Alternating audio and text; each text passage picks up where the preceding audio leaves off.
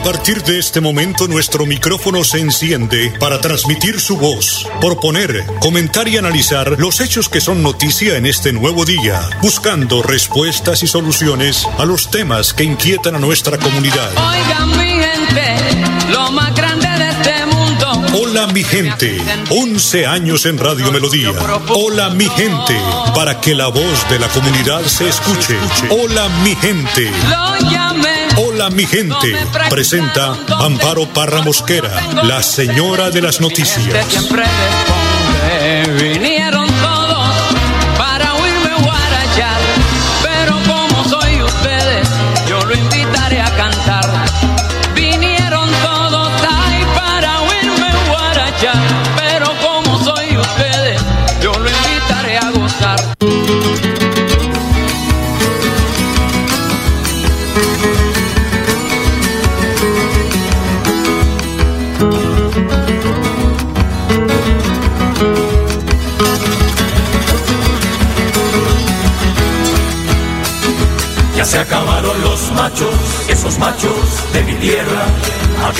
Se morían peleando sobre una piedra, que defendían con sus vidas el amor de sus morenas, o se bebían el mal, o se bebían el mal en una noche cualquiera.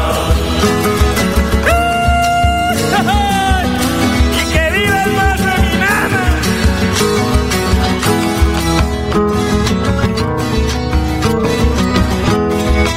Ocho de la mañana, un minuto. Hola mi gente, muy pero muy pero muy buenos días. Aquí estamos para acompañarlos hasta las 8 y 25 minutos de la mañana. Les deseo un feliz día y gracias por su sintonía. Hoy es martes 23 de febrero y hoy 23 de febrero se celebra el Día Mundial de la Esteril- Esterilización Animal, una fecha que tiene una connotación y significado muy especial para los amantes y defensores de las mascotas a nivel mundial, debido a que su importancia en el control de la población de mascotas, evitando el sacrificio de animales sanos, así como el impacto positivo que se genera en la salud y comportamiento de las mascotas.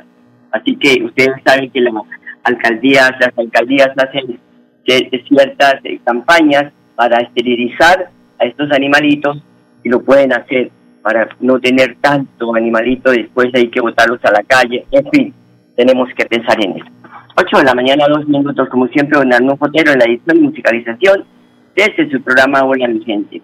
En el mensaje, el Padre Satano nos habla de la garantía de tener a Jesucristo en nuestra vida. Mateo 16, del 13 al 19. La identidad de Jesús.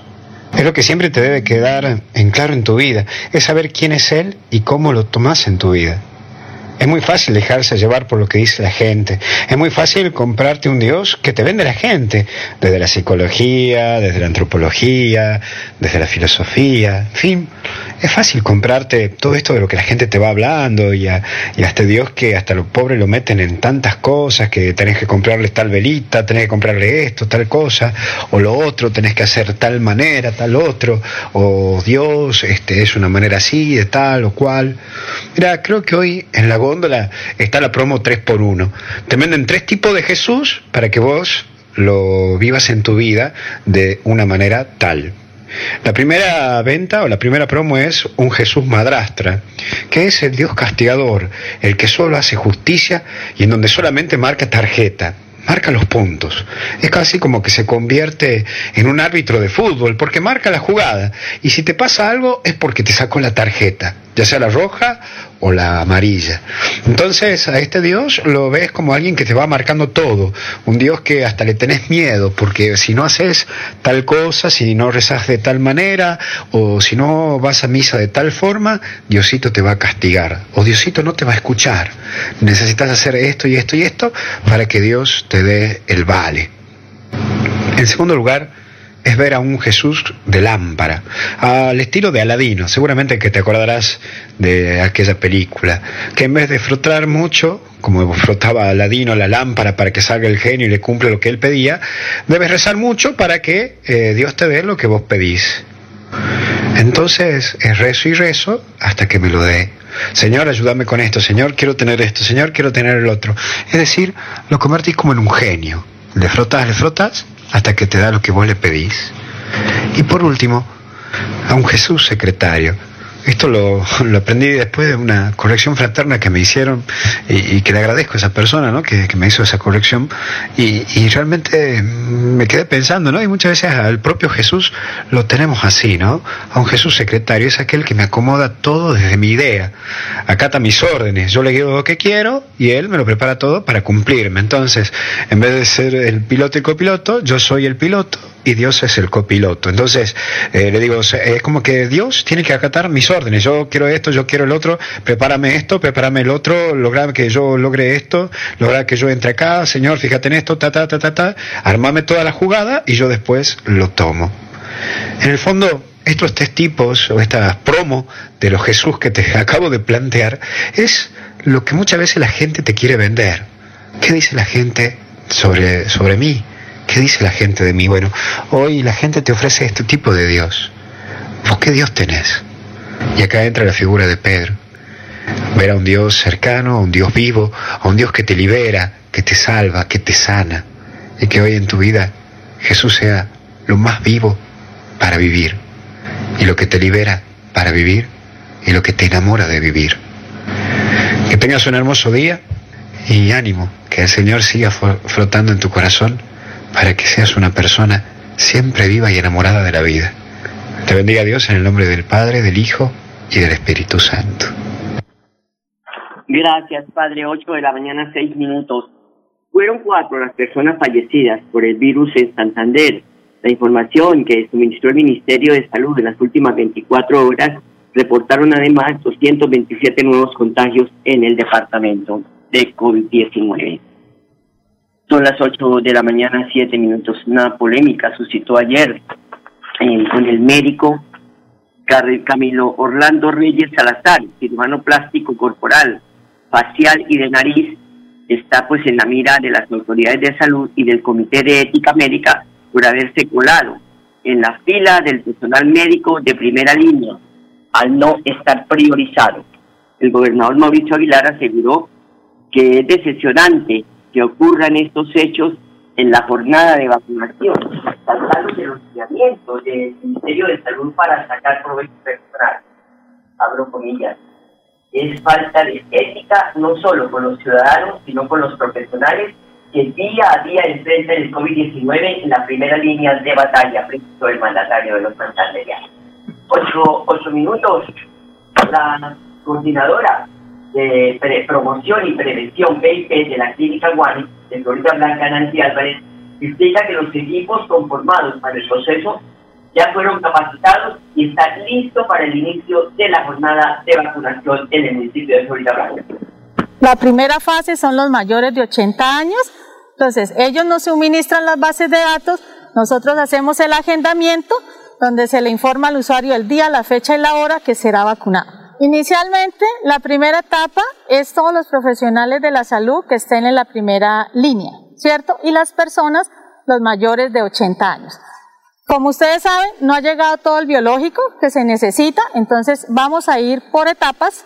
No sabemos si podemos llegar el servicio a los centros de salud, todavía no lo sabemos. Y si se llegara el caso de que pudiéramos entrar a los centros de salud, tendríamos que estar con una ambulancia donde estuviera un médico, enfermera jefe, auxiliar de enfermería y con todo el equipo de reanimación. Van a haber supervisores, vacunadores, digitadores, ¿cierto? Tenemos el apoyo total de la gerencia, toda el área administrativa y nosotros como grupo aquí encabezando el grupo COVID también estamos con toda la disponibilidad. Lo único que queremos es brindar la seguridad a la comunidad, que es un gran esfuerzo que está haciendo el Estado, el municipio y nosotros como trabajadores de la salud. Es llevarles la salud a donde estén y que ellos pues cambien de opinión ante nuestro esfuerzo. Importante esto, porque tienen que tener toda una logística para la jornada de vacunación. 8 de la mañana, 9 minutos, hablando de salud, el secretario de Salud Departamental, Javier Villamizar, sostiene que la Agencia de Cooperación Alemana para el Desarrollo hizo efectiva la entrega de 20.000 pruebas de detención rápida de COVID-19 al departamento de Santander. El gobierno de Siempre Santander recibe una importante donación de 20.000 pruebas de antígeno para detectar el COVID-19 en Santander. Esto gracias al programa SI Frontera de la Agencia Alemana de Cooperación Internacional y a la colaboración de la Universidad Industrial de Santander. Doctor, ¿qué población se va a ver beneficiada de las pruebas antígenas? Con esta importante donación, eh, la población beneficiada es la población pobre no asegurada, los migrantes, los habitantes de calle, los privados de la libertad y la población más distante de la, del departamento de Santander y a su vez los asilos en el departamento. Son las 8 de la mañana, 10 minutos, vamos a una pausa y ya regresamos.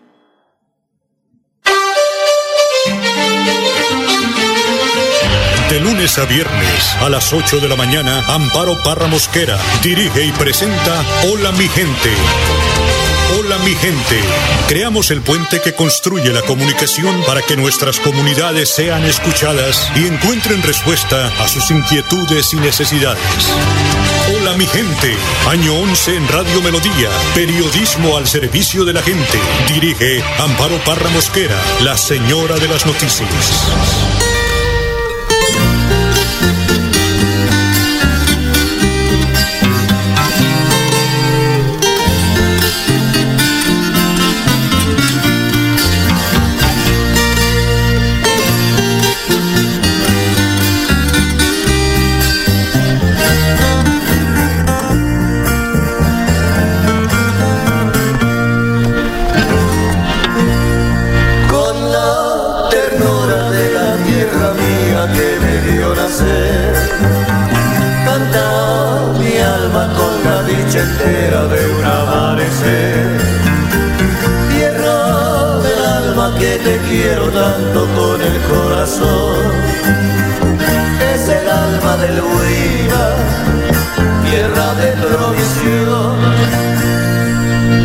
De la mañana, 12 minutos. Ay, don Arnulfo, me dio donde me tenía que dar, en el sentimiento de mi tierra, porque ese es el himno de mi tierra, alma del Huila.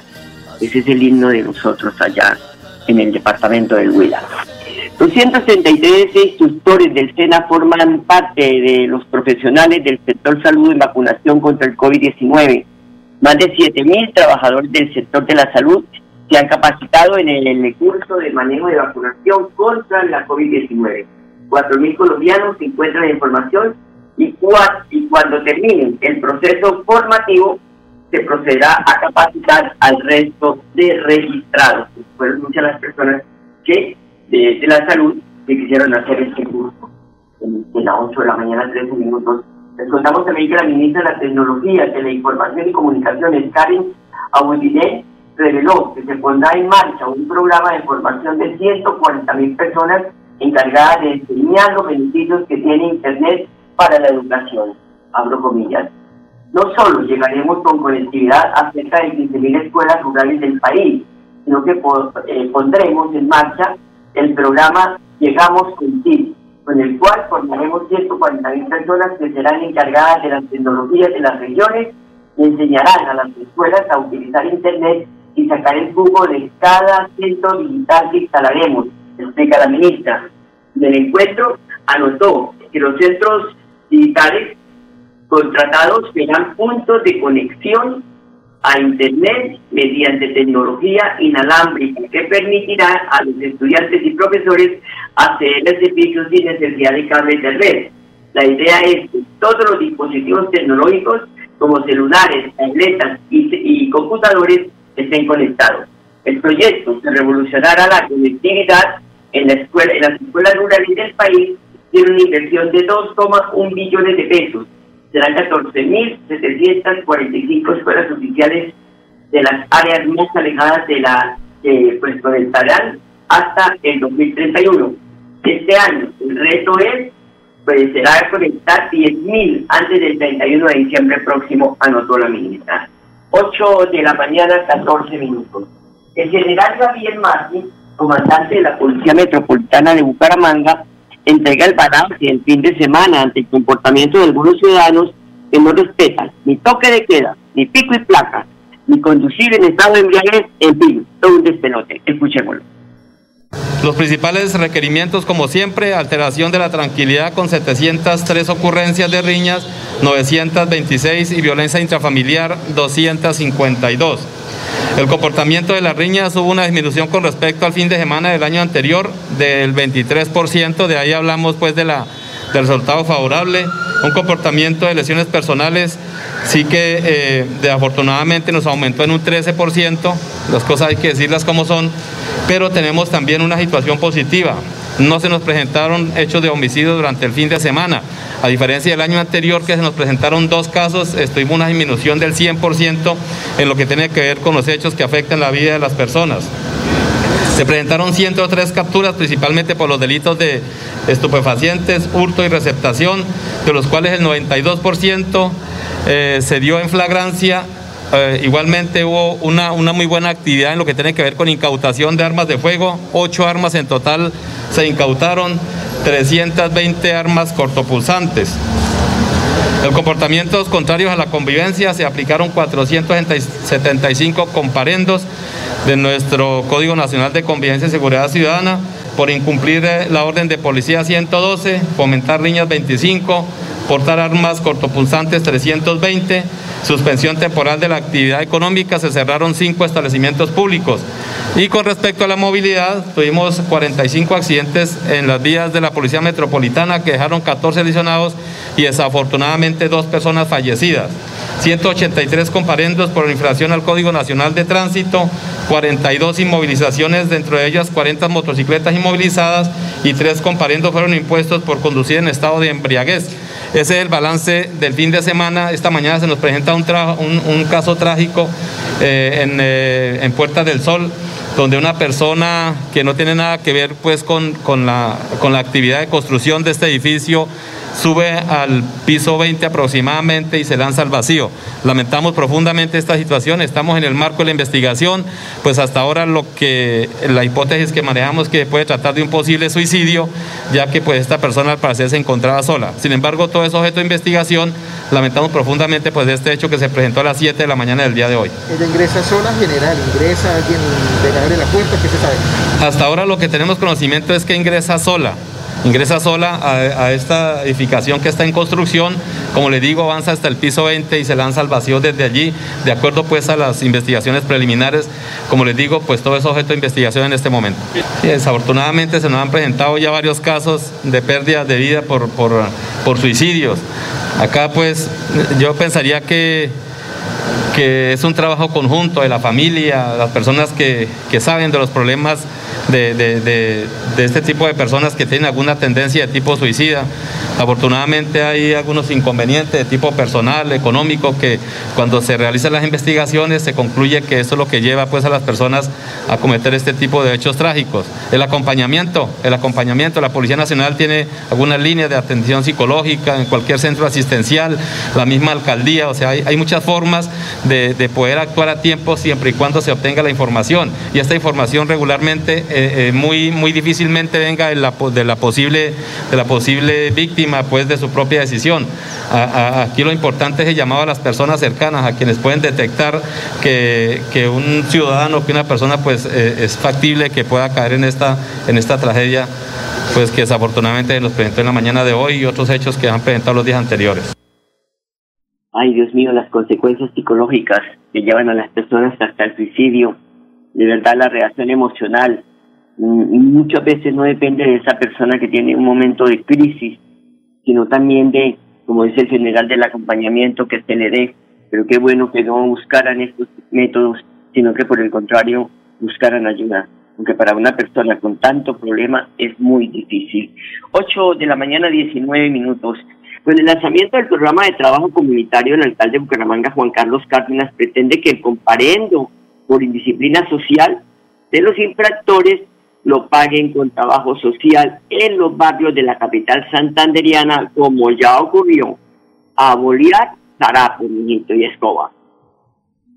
Y decirles que para, para mí ver este, este proceso es fundamental, porque siempre reflexiono el tema de qué hacer con la ciudad, cómo mejorar nuestra ciudad. Y tenemos grandes retos, tenemos problemas pendientes históricos, pero lo más importante es solucionar esos problemas de la dificultad, por ejemplo, para los jóvenes con estos comparendos que le quitan la posibilidad probablemente de conseguir un empleo, de hacer un proceso, como lo mencionaba el coronel también, de ingresar a nuestras fuerzas militares, nuestra Policía Nacional. Hay una cantidad de connotaciones, pero más allá, digamos, del comparendo, siempre la reflexión que hago es, ¿y cómo cambiar la causa raíz de estos problemas? El microtráfico, la intolerancia. Yo tengo que decirles que lo primero, en tema de intolerancia, es respetar la institucionalidad. Hay que fortalecer el respeto por las instituciones, por las autoridades, pero tiene que ir acompañado no solamente de la autoridad, sino también de la oportunidad. Y para mí es fundamental empezar a ver cómo realmente creamos esas oportunidades. Aquí veo también a alguien que eh, no, no mencioné, mis camisas naranjas, mis amigos senderistas encargados también con los temas ecológicos de la ciudad. Ahí hay oportunidades. Ahí tenemos que seguir avanzando en cómo generar oportunidades para los jóvenes, cómo dar mayor acceso a la educación como le decía en estos días a nuestra secretaria de Educación, cuántos jóvenes, niños, niñas, necesitamos más cupos, necesitamos más oportunidades en el acceso a la educación. O sea, hay que brindar esas oportunidades para que realmente no tengamos que llegar al comparendo. Yo creo que esta es una gran oportunidad, pero el gran reto es cómo entre todos construimos realmente esos mecanismos, esos cupos escolares, esos, esos empleos para que realmente podamos avanzar. El comparendo nos va a permitir obviamente compensar de alguna manera con la ciudadanía a través de estos actos de, de jornadas de limpieza en parques, en cañadas, en calles. Yo creo que se nos deben ocurrir seguramente algunas otros tipos de actividades adicionales para poder compensar. Pero solo decirles que lo que más me moviliza es a seguir trabajando para que realmente brindemos esas oportunidades en educación, en emprendimiento, en empleos, para que realmente le ganemos los espacios al microtráfico, a esas bandas delincuenciales que se aprovechan realmente de esas necesidades que tienen muchos de nuestros jóvenes, niños, niñas en la ciudad de Bucaramanga. Solamente decirles que estaré acompañando estos procesos. Hoy va a ser una muestra muy importante para la ciudad y agradecerles. También invitar a que nuestros gestores de convivencia que, que nos acompañan el día de hoy, la policía al barrio, ese trabajo articulado en equipo nos tiene que dar resultados para que realmente mejoren nuestro barrio, nuestros entornos. Muchas gracias a todos. Este tiene que ser un trabajo colectivo donde participe la comunidad, donde participen mis amigos ediles, los miembros de juntas de acción comunal, la policía, el ejército, toda la institucionalidad, para que realmente Bucaramanga sea esa ciudad que todos soñamos, una ciudad de oportunidades para todos. Muchas gracias. Bueno, ahí están las declaraciones del señor alcalde de Bucaramanga, el doctor Juan Carlos Cárdenas, en sentido de que quiere que la gente se eduque a través de las vivencias. Así como hizo la indisciplina, pues vaya y pague, no con dinero, sino con trabajo social. Y ahí sí le van a coger miedo a y respetar el toque de queda.